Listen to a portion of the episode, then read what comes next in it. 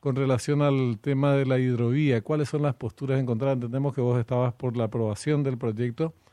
Eh, no sabemos, manejamos muy poca información. Entonces te pido que nos hagas un resumen de qué es lo que se está discutiendo y cuáles son las, las, posturas encontradas. Bueno, hay, hay dos dictámenes en, la, las diferentes comisiones, un dictamen por la aprobación y otro dictamen por el rechazo. Eh, pero básicamente es un, un acuerdo, un memorando de entendimiento, digamos, eh, donde se acuerda hacer un un master plan, o sea, hacer todo el plan, digamos, eh, maestro de la de la hidrovía eh, del río Paraguay de, de, la parte, digamos, eh, que no se comparte el río con otros países eh, y hacer el plan y básicamente el plan para que sea obviamente navegable el río los 365 días del año. Entonces, un un acuerdo de entendimiento eh, con el con, parte digamos del gobierno americano o sea como un tratado internacional eh, que es algo que se viene discutiendo ya hace hace décadas de hacer el, el, plan maestro y de que la hidrovía eh, se pueda utilizarlo bueno todo el año y eso obviamente puede traer muchos beneficios en cuanto a importaciones exportaciones precios para los consumidores y demás finalmente quedó, eh, bueno, en ese momento quedó ya sin quórum eh, la sesión de ayer. Eh, teníamos la verdad que varios puntos en el orden del día, creo que eran 18, y pudimos tratar solamente uno o dos, creo que uno nomás. y bueno, después quedó sin quórum, entonces quedó quedó sin tratamiento, digamos. Sí. Entonces, ¿y vos estás a favor del dictamen que propone aprobar el, el, convenio para hacerlo con el gobierno de los Estados Unidos. Y había un dictamen en contra, me decís. ¿Y qué, qué sustentaba, qué argumentaban ellos? Bueno, el dictamen en contra se refiere a que es una, digamos, eh, un acuerdo directo, ¿verdad? Eh, con el gobierno americano y el, la argumentación en contra es porque no se hace una licitación eh, para hacer el plan maestro, ¿verdad? Y ahí hay varias aristas. La primera es, eh, si uno hace una licitación, obviamente no van a poder participar eh, diferentes eh, gobiernos o estamentos estatales, porque obviamente no pueden, no, no son empresas, digamos, ¿verdad? entonces, ese es un punto. El otro punto es que esto se viene ya discutiendo hace muchos años lo que dicen, lo que entienden, digamos, el tema de, de, este tipo de, estudios y demás, es que si uno hace una licitación, eh, generalmente el que hace el plan maestro puede hacer a medida después la base y condiciones de licitaciones para que gane otra empresa hermana, pues decir. Si viene una empresa americana o belga o holandesa, de, varias que hay en el mundo, eh, probablemente a, o sea, la, la, la, esa, la postura es que hagan unas bases y condiciones eh, para que gane una empresa hermana o una empresa, digamos, que tenga relación, ¿verdad? Entonces, por eso que eh, particularmente nosotros acompañamos esta esta opción y no la otra. Y lo otro, le escuchamos eh, a los diferentes, a las diferentes instituciones públicas, eh, bueno, estuvo la Cancillería, estuvo Puerto, estuvo el Ministerio de Obras Públicas, estuvo Hacienda y demás, eh, y todos concuerdan de que de que este es un camino eh, posible para y sobre todo lo más importante es que es urgente, eh, que pasan los los años y las décadas y entre discusión y discusión finalmente no se termina haciendo nada. Ahora esto es algo que se está hablando hace por lo menos 15 años y por por diferentes motivos se sigue se sigue trancando y postergando.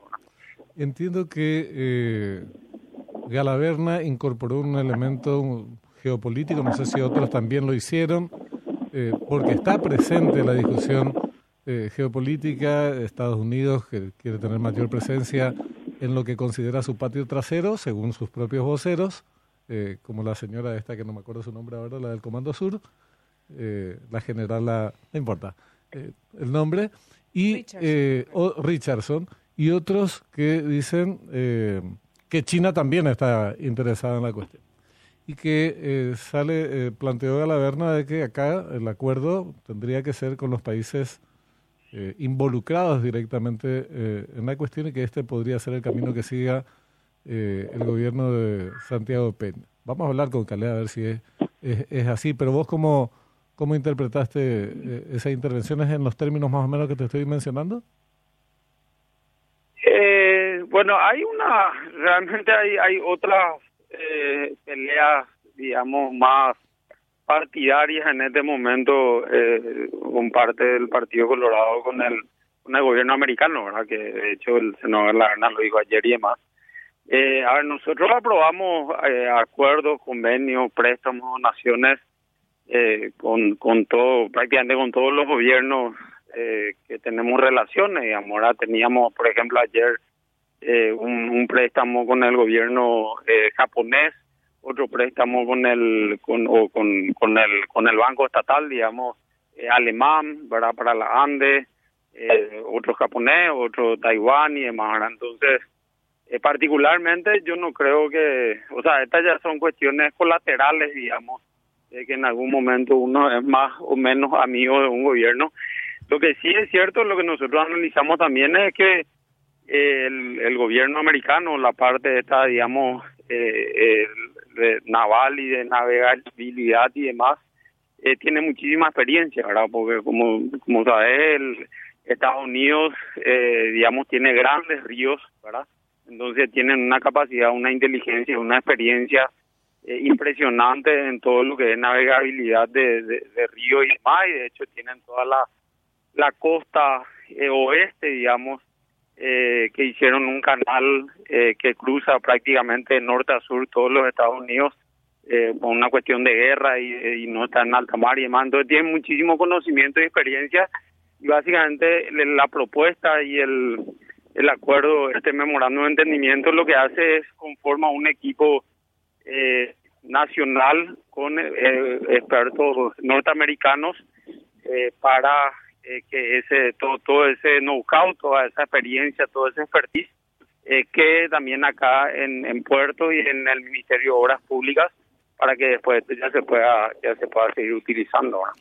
Pero no es solamente una cuestión partidista, pueden haber estos componentes, pero no es solamente eso, porque entiendo que Richard eh, también estaba en contra con otros criterios, no no precisamente eh, de carácter partidista.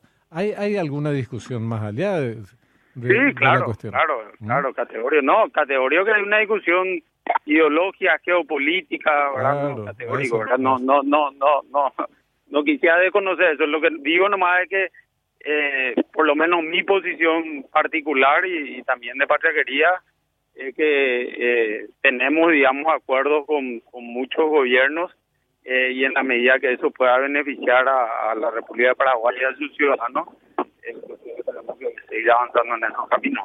Ahora, ¿no es razonable, pregunto, eh, quiero conocer tu opinión, y insisto, no la escuché todavía, quiero escucharlo, vamos a buscarla a Galaverna, eh, pero no es razonable decir, este es un proyecto que afecta, si bien nuestras aguas son nuestras, valga la perogrullada, pero como se trata de una cuestión que afecta a otros países también, eh, la negociación y el, y, y el criterio debe ser eh, común en la medida de lo posible con estos otros países como una cuestión de definición eh, primaria, digamos, de cómo abordar el tema, Estefan.